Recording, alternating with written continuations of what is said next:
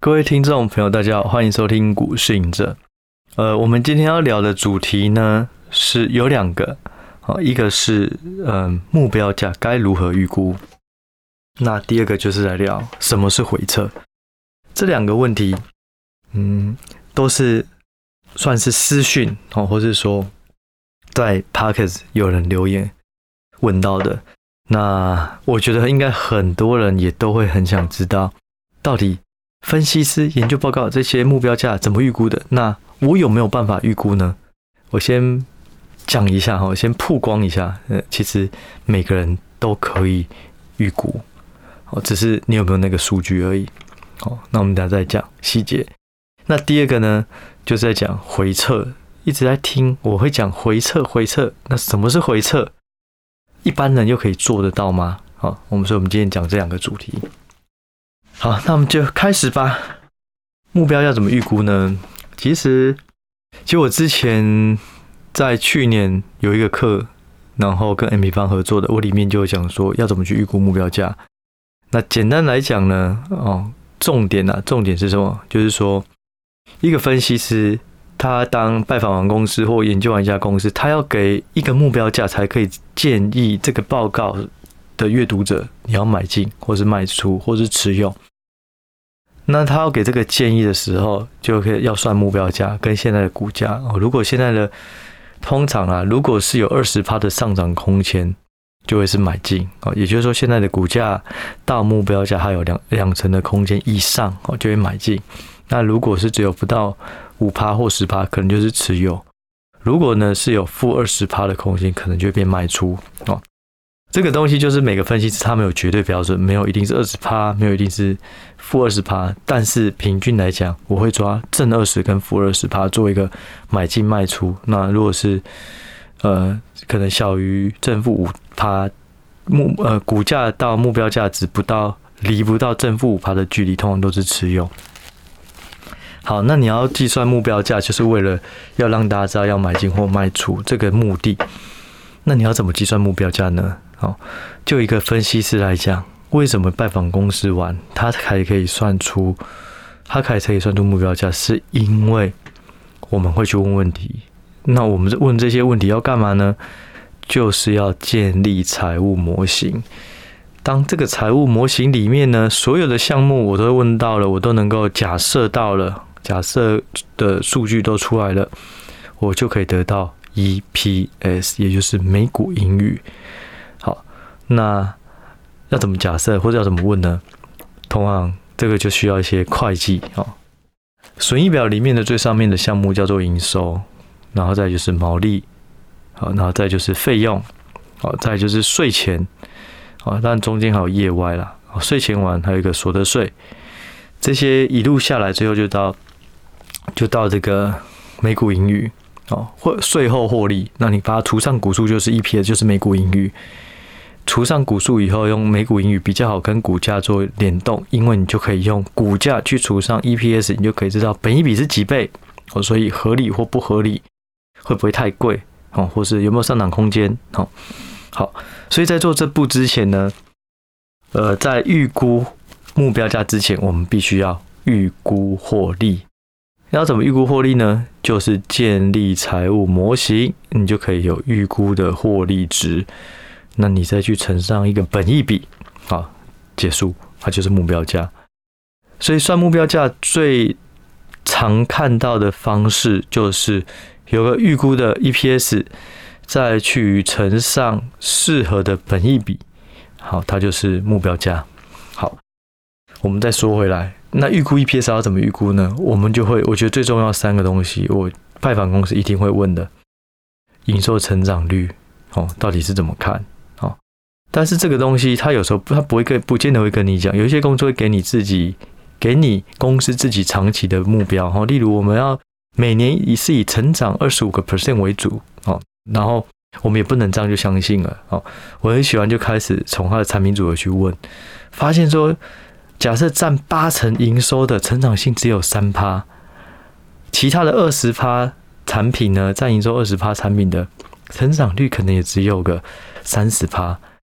那八成的成长率在三趴，再怎么样也无法把整体的成长性都提高到二十五趴，我就开始问，对，就是说，分析师有个工作就是不能照被牵着鼻子走，别人讲怎么样，你就觉得这个数字是对的，你一定就是反问，甚至就说，哎，不对啊，你的营收成长率是二十五趴，可是你的竞争同业他们都只有给十趴，那你这个二十五趴比他们高。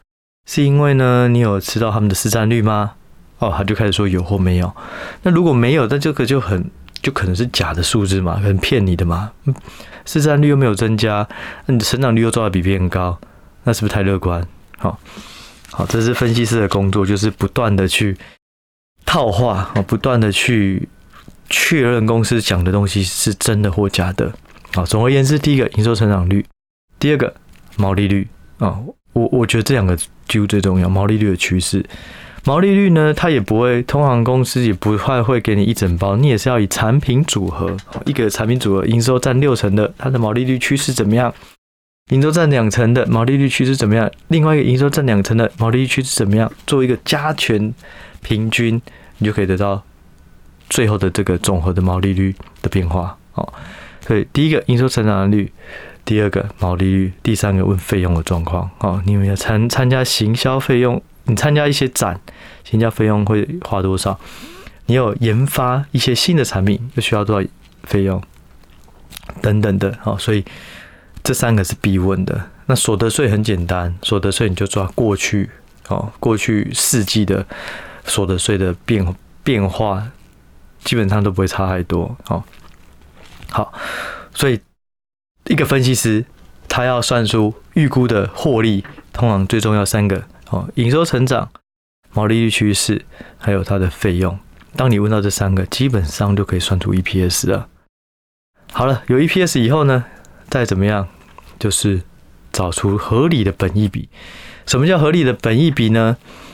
对我来讲，就是过去三年平均的本益比。基本上你这样一乘，它那个。目标价呢就不会偏差太多。假设台积电过去三年是在二十倍啊，假设台积电今年赚个三十块，三十块乘二十倍就六百，好了，你的目标价就出来了啊。六百跟现在比哦，还有个二十趴的上涨空间，好，买进哦，类似这样。所以其实说真的哦，说真的，其实每一个人都能自己算出目标价，因为呢。预估的 EPS 不会差太多。我记得好像之前节目我就提过，我的前辈曾经跟我讲：“哦，你们现在在做财务模型好像很难，对不对？”我跟你讲，这个不难，因为大家最后算出来的那个数字不会差太多。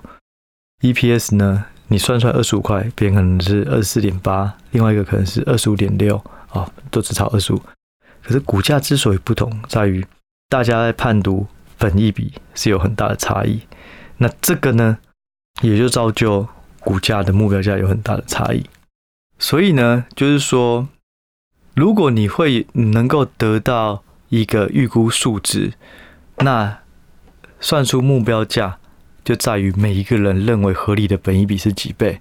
那每一个人也都可以算出每一档个股哦，或是你的持股有兴趣的持股。它的目标价了，有了目标价呢，你就可以把你现在的买进的这个股票，你什么时候要停利卖出，你就可以抓得出来。举例而言呐，哦，我通常会抓个股至少还有个五趴或是十趴的空间，到了我就卖了，因为不会有人到目标价才卖。举例而言。假设有一档股票，它是一百块，它的目标价是一百三或一百四，哇，一百四好了，我四十趴的成长空上涨空间，哇，很好，所以我就买。可是我不会到一百四才卖，因为你到了一百四，你要卖给谁？因为没有人。如果一百四是大家公认的目标价，那就不会到一百四，因为到了一百四就没有人要接了，所以它就会提前就有人卖。所以我自己会抓可能十趴。或是五趴的空间，假设一百四来讲有四十趴，那我可能就会抓一百四打九折就是差不多九一九九四三十六一二六，那我可能就在一二五一二六哦。对我一百块来讲，我赚了二十五趴，我就跑了，剩下的留给别人哦。不要觉得目标价算出来就是要到目标价才卖，一定是要留一个 buffer，中间就可以卖了。好，好，我觉得今天这东西讲了，大家应该会很很兴奋，嗯，还会觉得啊，原来我自己都可以算出目标价。好，可是比较遗憾的呢。这件事之所以不容易做到，是因为，嗯，现在呢没有提供，很少啦，有提供这种预估 EPS 的这种平台或是看板软体，大家都是给过去四季、过去过去五年，或是对啊，都很少给预估数值。只要你能取得预估数值。你就可以算出目标价，因为本一笔是你自己给的，你可以看过去的本一笔未接或过去的本一笔变化去给。好，好吧。那另外好消息呢，也就是说，因为我也是受困扰于这个。我们以前在法人的时候呢，我们可以有 Bloomberg，然后有路透，有很多的资料库，我们都有去买，然后一年付个八十万、九十万、一百万，哦，或者是 FactSet。啊，这三套是我们几乎很多这个投资机构都会用的，可是，一年都是几十万的这种授权使用的这个资料库的费用。这对于一个散户，我不可能用用这些自己的钱去买资料库，除非有的部位够大，要不然这个成本太高。所以呢，这对大家来讲就没有办法去查到预估数值。对，所以我自己有一个很重要的目的就是。我目前在做的这个模组，也会把市场上所有的能够查到的预估数值都放到里面。第二个呢，我们刚刚讲到的，你的有预预估数值，好，或是预估的 EPS，你去乘上本一比就好。可是本一比几倍叫合理呢？好，我们就去参考它的本益比过去到现在的变化，你就可以抓到这几年以来通常几倍是平均值。好，所以我的模组呢，我也把这个考量进去，也会有一个本益比位阶，也是本益比过去的变化。你有了预估数值，你有了本益比位阶，每一档个股你就可以算出你自己认为的目标价了。对，所以这就是也是题外话，就我花很多时间在跟合作伙伴啊，合作的这个团队一直在跟他争取我要的东西。那这个东西也是市面上。比较少人提供，是因为它取得成本比较高，取得不易。然后另外来讲的话，它也不是一般的模板。也就是说，现在我们看到很多软体模组，它界面功能大同小异，是因为它们很多都是从几个同样的模板刻出来的。哦，但是呢，我要做这些事情，这些东西，它过去很少有模板，就像本意比未接好的就。很少有啊，大家都是本益比河流的图。可本益比河流图，我之前有提过，有一集它最大的缺点在于，如果有极端值的时候，那个河流图会被撑开很大，它判读上就会不好用。你一定要用本益比的标准差去判断它的位阶，那这个会比较好用。可是，在过去没有模板，所以要刻这个模板就需要时间哦。所以哦，但是无论如何啦，好消息是至少预估数值跟本益比。位阶哦，这这两个基本上已经大致底定，所以如果你是想要透过自己就算出 EPS 或者算出目呃算出目标价，就可以只要拥有这两个数值，好，预估 EPS 以及合理的本益比。我另外补充一个概念哦，就是说，并不是所有股票都是看本一比，呃，例如是景气循环股啊，当长荣啊，它曾经赚很多钱。可是呢，景气下滑的时候，它会变亏的，亏的就不会有本一比，因为股价是 EPS 去乘上本一比。如果 EPS 是负的，啊，股价就会变成是负二十块、负八十块。那股价不会有负的，就是归零而已，怎么会有负的？所以它就不能用。哦，所以是亏钱的公司，或者是景气循环的公司，通常不用本益比。还有就是像银建股。哦，金融股，哦，你的资产是非常有价值的，这些也不会用本益比，就用净值比。哦，所以就是说，如果你的目标价是要看成长股，OK，那就是预估的 EPS 去乘上本益比。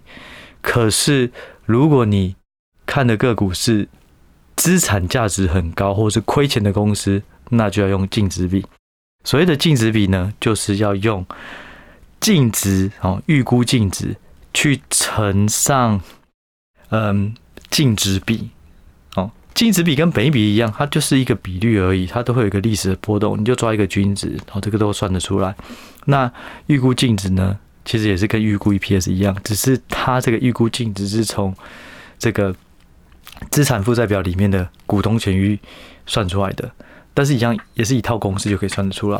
然后，但是净值比跟预估的这个净值。在我现在要开发的 app 就没有这个东西，因为这个又需要再花更多的时间去做哦。好，反正总而言之，目标价你要先看它这家公司是成长型，有没有亏钱。如果是成长而且没有亏钱，稳健长稳健成长，好，那就适合去使用预估 EPS 去乘上本益比。那如果呢，它是有亏钱或是资产高的，你就要用预估的净值去乘上这个。净值比，那基本上目标就就完成了。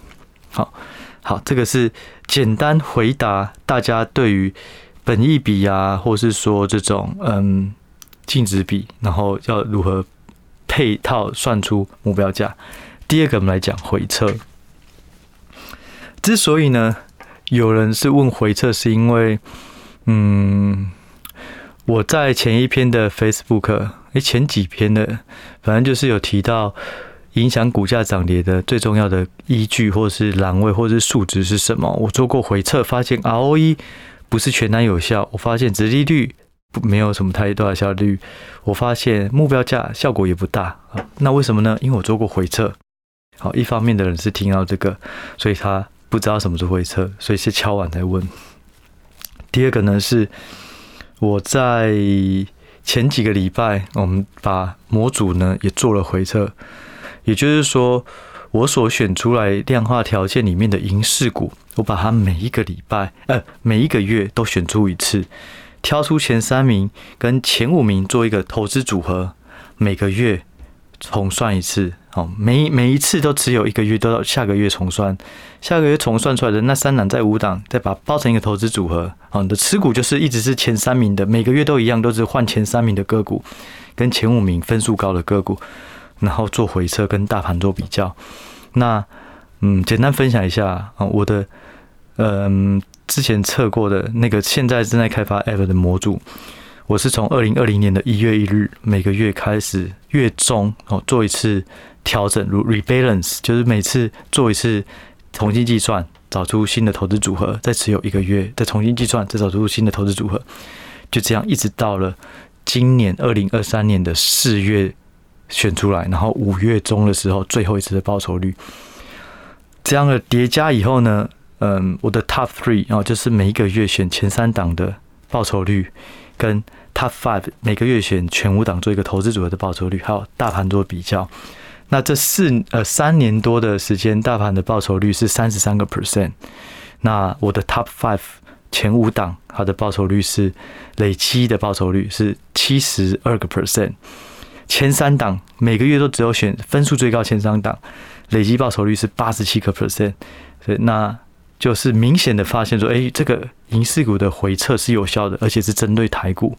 我过去做的是美股啦，美股我以前做过就有就有效了，只是台股我还不确定，因为我以前是主要还是以国外的基金、国外的资金，然后国外的部位个股为主，所以我那时候是先使用美股，好。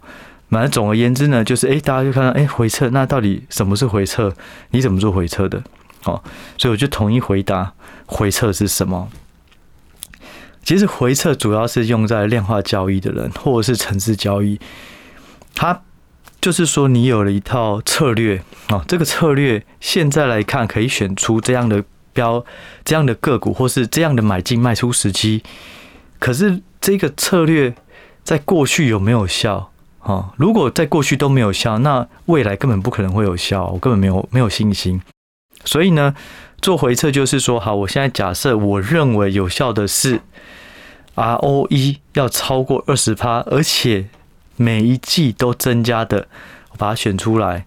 然后呢，其次第二个条件，我会选择它的 EPS 成长性最高的哦，作为第二个条件选出来。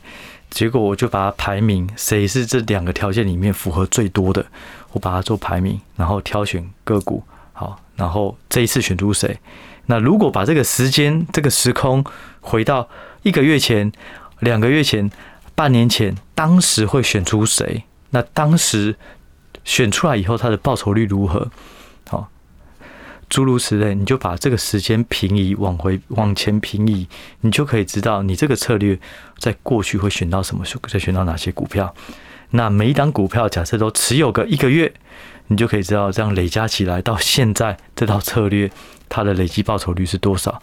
我喜欢跟大盘做比较哦，因为大盘就是一个相对标准。如果你在多头，你上涨正报酬都很正常啊。但是当你跟大盘比，你才可以知道有一个对应条件，知道哦，我比大盘要好多少哦，那这是有效的；或是我比大盘差多少，这个是无效的。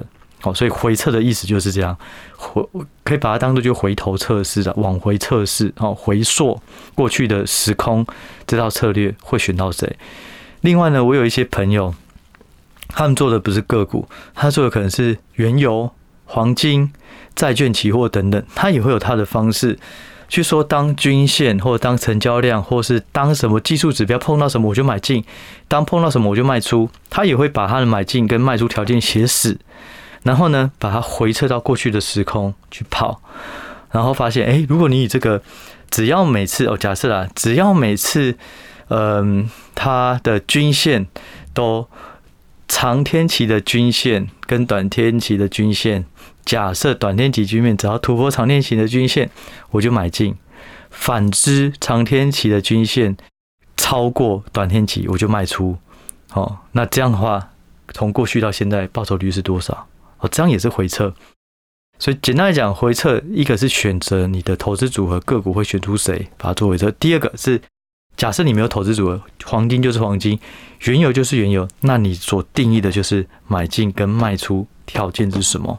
把它往回跑，看过去以来这套会有效或无效。但是还是要讲，回撤只是过去，不代表未来一定都有效。好，但是。如果你没有回测，你根本不知道过去的时空背景下它的参考性如何，那你根本就不敢用在未来。所以，所有的量化追踪、量化分析、量化投资、程式交易，如果没有回测，我觉得讲再多可能意义都不大。我可以跟你说，我的选股是这样这样，哇，讲的噼里啪啦，可是没有回测数据，怎么佐证我说的在过去是有效的？如果连过去都无法佐证有效，我怎么知道未来有没有效？这就是回测的重要性。我一开始在开发这个模组的时候，我就很清楚说，我一定要做回测。我如果没有做回测，我我怎么知道有没有效？我我自己都不敢用了，那我怎么要让大家来使用？所以回测我觉得是非常重要的事。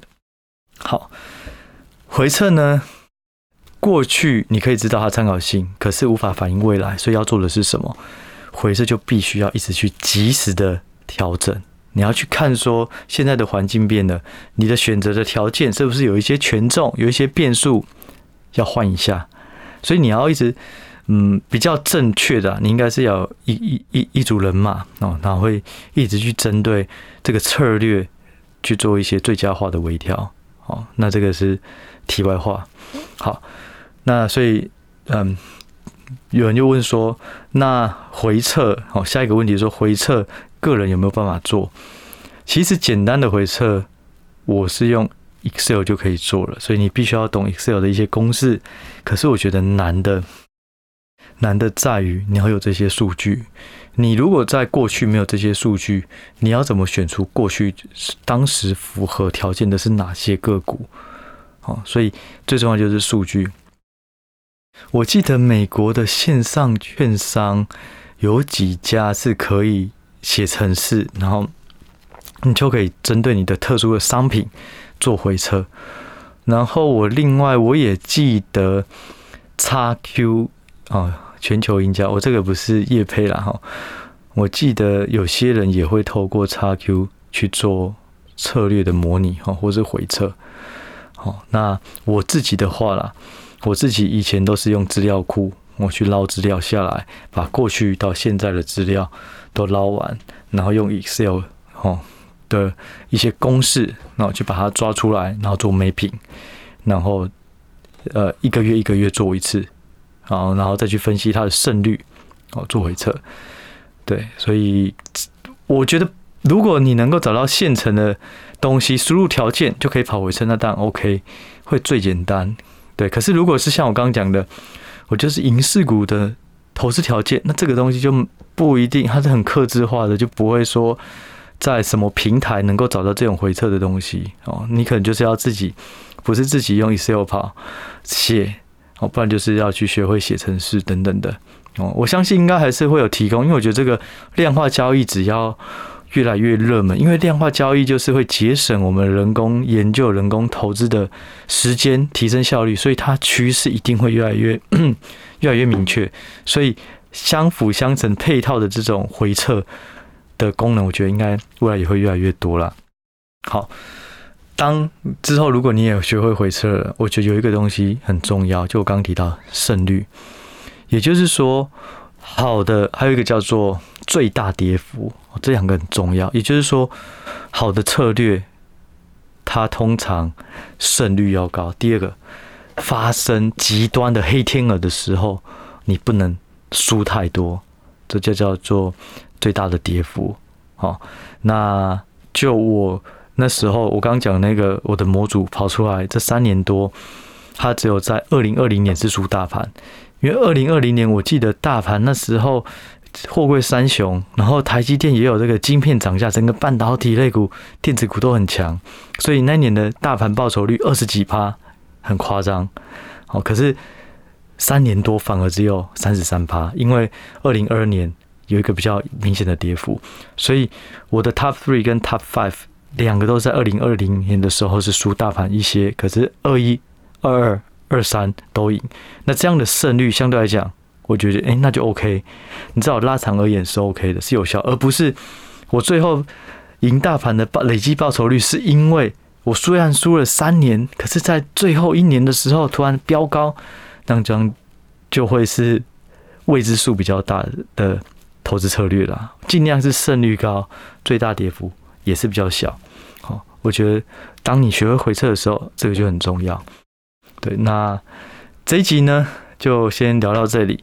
那之后，如果大家有什么有趣的议题，或是想要了解的，其实陆陆续续都会有一些人私讯或是留言，然后我也都会评估这些东西。现在大家能够听得到或者查得到的资料，或是经验分享的多不多？如果不多，诶，那我也略懂，好，那我就会跟大家分享。好，所以。除除了今天这两个主题以外，如果有什么想要了解的，那也欢迎大家留言。然后，如我也会去看留言。